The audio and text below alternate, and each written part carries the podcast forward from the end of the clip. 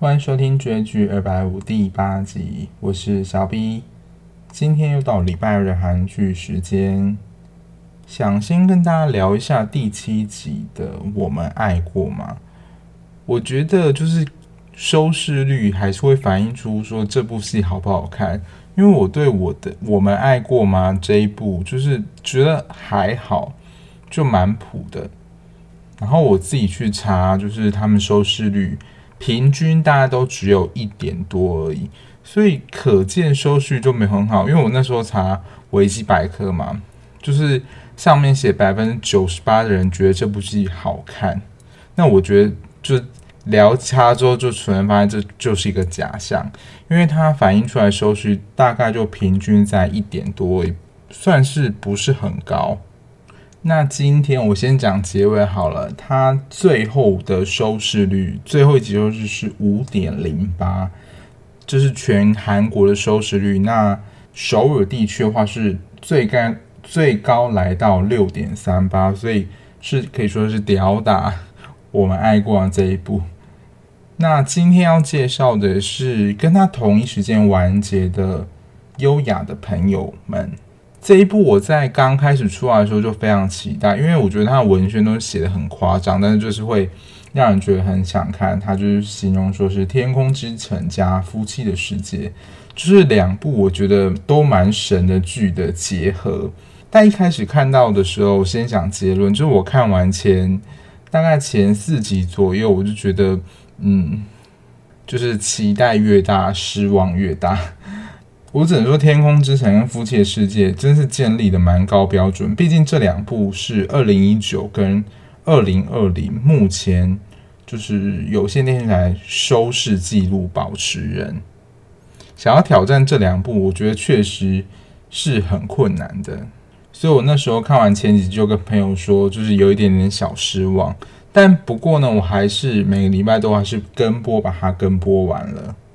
但我不得不说，这一部就是你会持续想要看下去，不会想要让你中途弃剧。然后他在一开始就打出这是一部十九十九禁的电影，就是几乎是就是应该是台湾的未满十八岁不得观看。但这一部的题材我看完了之后说，就这就是一部大人的剧啊，就是小孩子不太懂。你要到这个年纪、这个年纪之后才会懂得，就是人生的一些体悟。像大陆之前很流行的《三十而已》，然后好像又有一部是二十岁，就是大学生刚毕业那个年纪。然后这一部呢，优雅的朋友们，他是四十岁、四十岁左右的可能会经历的一些故事。然后因为他这一部就是四十岁，然后他这部。比较不算是走欢乐路线，就是比较走真实，而且可能在你在现实生活中可能会碰到的挫折。这一部的故事是在描述一群大学，他们应该是同社团的好朋友。那因为在大学时期，他们发生一起就是呃疑似就是杀害教授的事件，然后其中有一个朋友他就消失了二十年。然后在二十年后，他们又一起的经历另另外一起杀人事件，然后这个消失二十年的朋友就回来找他们的故事。反正就是简单来说，就是两起杀人事件又把他们凑在一起，其实就是四个四个朋友，他们是四对夫妻，但是后来是彼此认识，然后有其中。几个是大学的同学，就从他们大学到结婚到现在的生活的故事。这一部的题材是惊悚跟写实，但我只能说，就是写实的部分是占大多数。虽然他一开始的铺陈是以凶杀案作为一个开头，在前四集左右。然后我觉得这一部跟《山茶花开时》有点像，就是凶杀案它并不是一个主轴，而是就是一个算是附加的线。不过优雅的朋友在凶杀案的这个事件上的重要程度，我觉得是比《山茶花开时》还来得高。但我觉得我最后也会感觉到说，其实这一部的前面的悬疑案，就是这个骚扰他们的这个凶手，其实不是重点。其实我觉得它好看的地方，就是像我刚刚讲的，它是着重在四十岁的人生刻画，可能碰到一些事情，还有变质的友谊，然后友谊是不是能够持续下去的过程。因为我觉得很难得的是，他们从大学到现在，然后经历这么多，然后友情的转变，到最后又修复了他们的友情。就是如同，我觉得他的片名，我觉得他们真的很会取片名。他们其实真正的关键是在描述友情，而且是在四十岁的时候。然后这一部总共有十七集，就比平常的十六集多了一集。但我自己在看完完结篇的时候，我是觉得最后一集给的资讯量太多，然后收的有点不够完整。但整体来说，我觉得还是蛮好看的一部剧。尤其你是已经出社会的人，然后或者是你已经在中年阶段，大概四十岁左右上下，你会特别的有感觉。当然，也是我自己比较偏爱这种写实剧，会比较有代入感。这一部的，觉得每一对的夫妻或是朋友之间，其实他们也都有一个自己存在的议题。我觉得是蛮可以去探讨的，也是社会上蛮常出现的状态。像主要主角就是第一对安宫泽、南真海跟郑载勋，还有白海叔，他们四个是一组的。宫泽跟真海他们就是夫妻，但因为郑载勋在他们在一起之前，因为真海跟载勋他们在大学时期，因为他们读完之后其实是有出国。去念书，那个时候其实载勋就有向真海告白，但那个时候因为真海自己的状态就是他母亲自杀，他觉得他没有办法接受载勋这一段，我有点看不懂，就是真海他拒绝了载勋嘛，然后他选择宫泽，原因说他能够给他一个安全感，还是接住他的感觉，他觉得载勋没有办法。给他这样的东西，只是要说我是载勋的话，我好好像也没办法接受，因为就是我觉得给的不是一个非常明确的理由，所以也才会造成说载勋就是这么的深爱着真海，然后到最后就是不惜的还雇佣这个周江山去伤害真海，就是也让他跟宫泽没有办法。安稳的生活下去。那刚刚提到说载勋，然后海叔他们其实就是有点交错关，就是宫海叔是喜欢宫泽，载勋是喜欢真海，他们就策划说帮助彼此能够达到自己想要的人，这样。因为宫泽其实在大学期时期。应该是有跟海叔在一起，本来想要继续在一起，但印象中好像没有演他为什么会跟海叔分手，但后来就跟真海结婚了。然后我看到的这个在社会上蛮常出现的现象，就是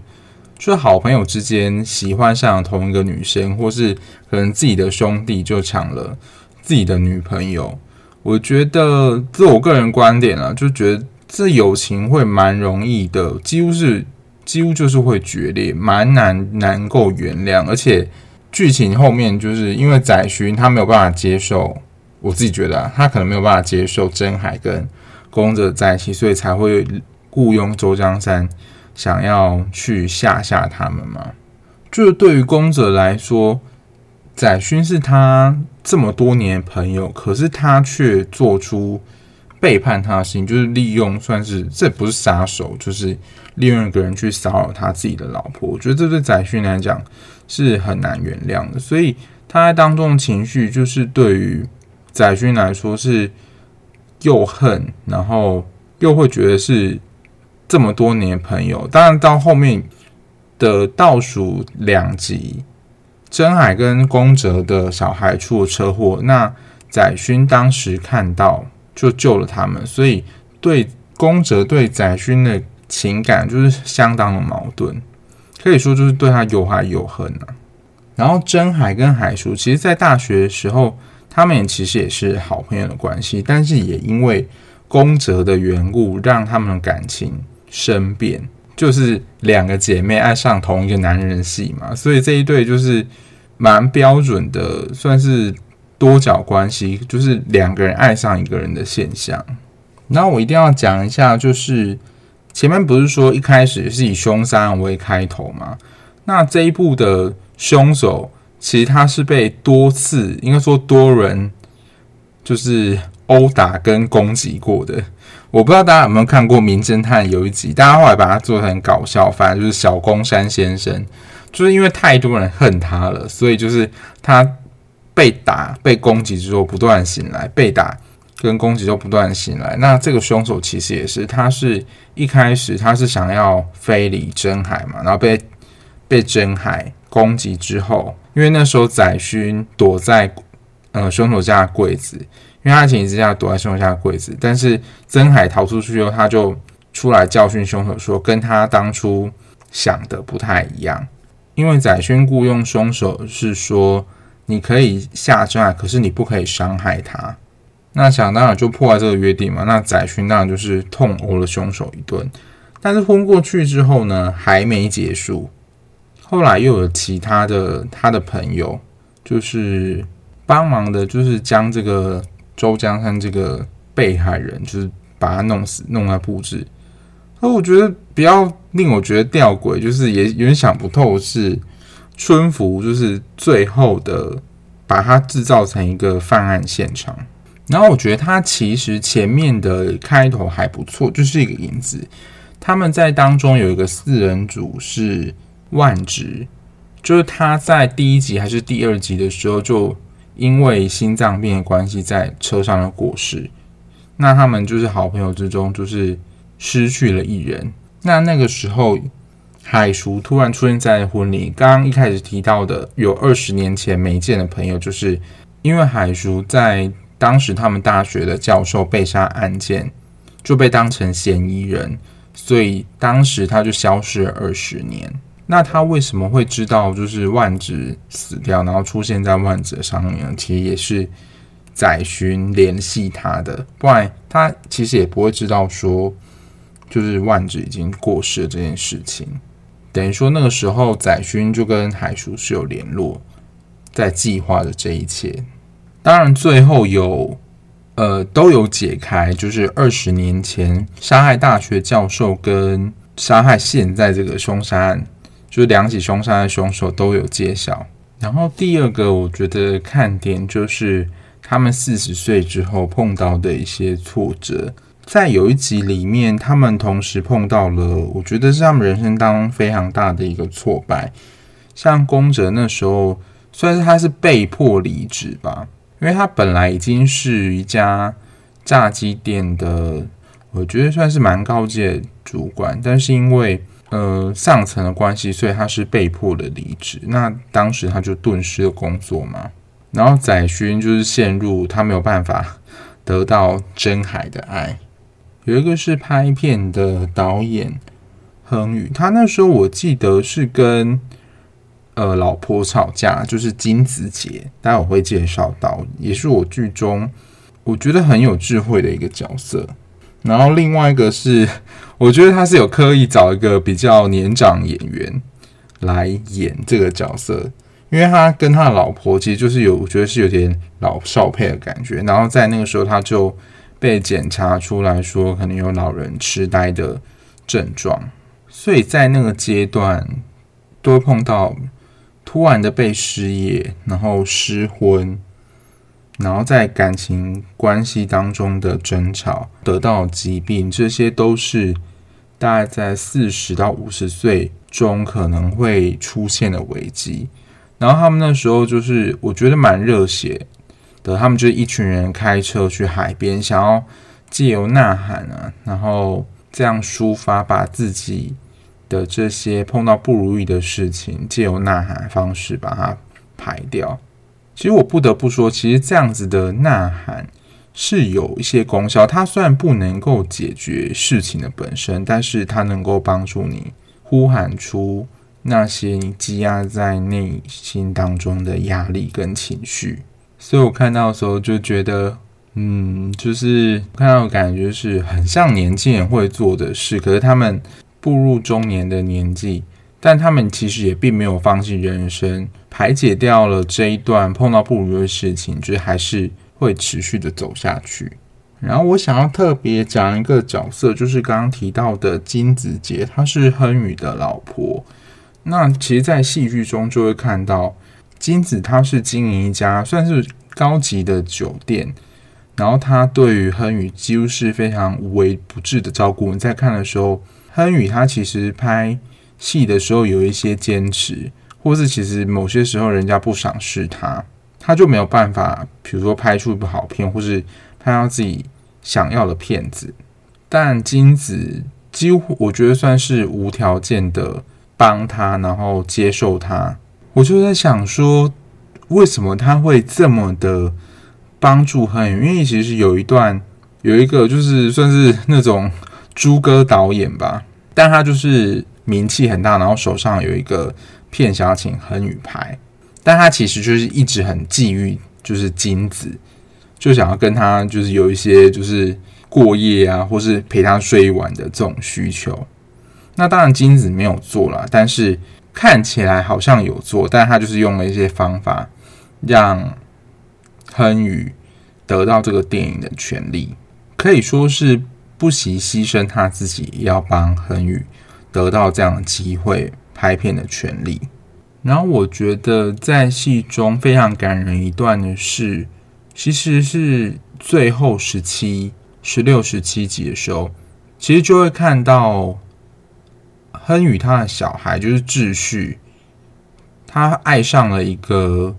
拍色情片的女演员，而且就是艾拉，然后他是非常深爱她。其实这个艾拉一开始接近秩序，是因为他受到周江山就是一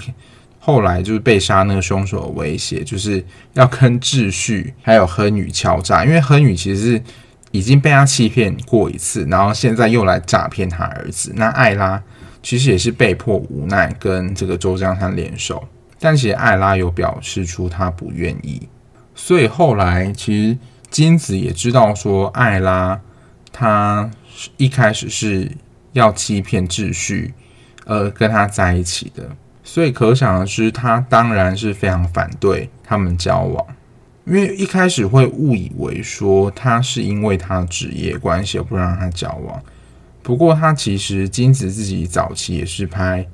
呃色情片出身的，所以我想他应该是能够理解说艾拉的身份，但是我觉得有一种状态是。他知道，就是色情明星的演员这条路会非常的辛苦，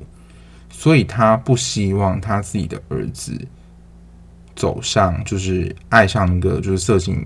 明星的道路，因为他知道会很辛苦。以他妈妈立场来说，我觉得这没有什么不对的地方，就是爱子心切嘛。然后在最后一集的时候，就会揭晓为什么。金子会对亨宇这么的死心塌地，而且几乎是以妈另外一个妈的程度来照顾他。那是因为当年亨宇也是不惜跟他自己的亲生母亲断绝关系，而要跟金子在一起。等于是说，他那时候选择金子跟他妈妈亲生妈断绝关系。然后这一集非常的抓嘛，就是金子。最后一集的时候，金子就带亨宇去一座寺庙，然后就是看到了一个尼姑，就发现那个尼姑就是亨宇他的妈妈，因为断绝关系嘛，后来就没有再出现。因为其实亨宇非常的后悔，他跟他母亲断绝关系，选择金子，等于说他把他的一切就是。他把他的一切就是放在选择了金子跟智旭两个人身上，所以当他看到就是他妈妈的时候，就是非常的崩溃，他也非常后悔。所以金子其实也是想到说，他曾经也是被保护的人，而且看着就是男朋友妈妈就是抛弃了他，选择自己，所以当他自己变成这样角色的时候，他一开始会反应这么大，因为其实那也是他心里觉得最难过、最伤痛的部分。但是当我觉得他能够意识到说他这段经验对他影响，所以他到最后他对艾拉的态度就改变了。当然不是说要承认他跟智旭的关系，而是以另外一个。身份来接受艾拉，我觉得看到这一段就会觉得金子正是一个非常有智慧的人。这智慧在于说，他能够看到他自己的议题跟伤痛，而不是把这个对于他可能会失去秩序的这个恐惧跟愤怒加注在艾拉身上。我觉得这是非常不容易的。然后最后来。在角色部分谈一下海叔这个角色，海叔的设定就有点像当时的那种校园大家都会喜欢的女生，然后甚至是有点他形容啦，就是他把自己形容成是初恋女生，因为其实这四个男主角当时对海叔都是那种蛮迷恋的那种心态，不一定说是真的想要追她，但是他是就是那种大家看到都会喜欢的角色。不就不过就也因为大学那个疑似杀害教授的事件而使得他销声匿迹。不过会提到还有另外原因说，其实他是一个他是一个在剧情当中还蛮关键的角色，可是他的戏份真的是出奇的，我觉得算很少。我想说，如果他是一个这么重要的角色，就是有点承先启后角色的话，不是应该就是。戏份会蛮多的嘛，还有一个缺点就是一开始在看的时候，因为现在蛮多剧不是都会有现在他们的样子跟比如说学生时期或童年样子嘛。当然，如果他的童年是那种小朋友三四岁，你当然不可以现在的演员去演啊。可是我觉得这一部其实有一些以现在的妆容去演大概中学或大学时期的样子，其实不会差太多。因为如果换不同演员，然后说实在，又没有长得很像的话，其实，在一开始看的时候，大家后来看看的比较多，你就知道说谁是谁。可以在看的时候就说这到底是谁啊？就你也认不出来，就是你会搞错，说现在演的到底是哪一个角色？因为如果他又是像这样是一群人的话，你不会不知道说那到底是海叔还是真海？因为他这一次学生演员跟就是他现在大人样子，其实是长得还蛮不像的。那最后做个总结，就是这一部，我觉得是你是喜欢看写实剧，而且年龄大概也是在三十到四十，甚至四十岁以上的人，然后你可能心里有一些挫折，或是你没有挫折也没关系，但是你会觉得说，这可能是我们人生当中非常可能会碰到的事情，而且它是一个蛮大的失意跟失落。但我想他在结尾有强调说，这四个人从大学时期到他们四十岁的时候，已经经过这么长时间，中间也发生非常多的波折跟争吵，甚至撕破脸、翻脸等等。但到最后，他们还是还是维维持住了他们的友谊，还是能够彼此的扶持下去，并没有。完全的断了联系，所以看到最后，你还是觉得说是有一些希望的，而且这个希望是建立在说你跟别人之间，就是朋友之间情感的连接，这是最重要的部分。但最后还是小吐槽一下，我觉得他最后一集转的有点太快了，就是一下撕破脸，然后最后又一下和好，我觉得这边真的带的太快了。但我觉得他的结局是我还蛮喜欢的。但相对来说，中间的过程，应该说整部戏啦，它的风格跟内容是比较偏沉重的。所以，如果你喜欢看那种开心啊、笑笑，让自己心情愉快的戏的话，这一部就没有那么适合。但是，如果你是正在反思你的人生，或是想思考自己未来的，或是看看说中年自己的生活可能会变成什么样子。的话，这一部我觉得是还不错的。然后我不知道有没有跟大家说过，我会蛮注意就是这部戏的配乐，像之前我提到的，就是我目前最喜欢的就是《机智的医生生活》那一部的 OST，OST 就是剧中的配乐，我觉得那都都超好听的。然后这一部是我目前也是会，他在片中有出现过，我会自己去 YouTube 上听的。然后我自己是比较喜欢抒情歌曲啦，那它有两首非常好听，推荐给大家。第一首是 Lost，就是它的算是主题曲吧。然后第二个是在一些比较悲伤的场合会有的放音乐，叫做 Where Are You。这两首我觉得都非常好听，尤其是 Where Are You，就是非常催泪的一首歌曲，而且它在这首歌在唱的过程当中，那个歌唱很好，就是真的有一种撕心裂肺感觉。如果你是心情不好的话，可能会想要大哭一场的话，我觉得可以搭配这首音乐。那今天节目就到这边，如果你看完戏剧有什么想要跟我分享讨论的，也欢迎追踪我的 IG 追剧二百五 Chase Drama 二五零。在底下留言，我就会看到喽。那我们下一集节目再见喽，大家拜拜。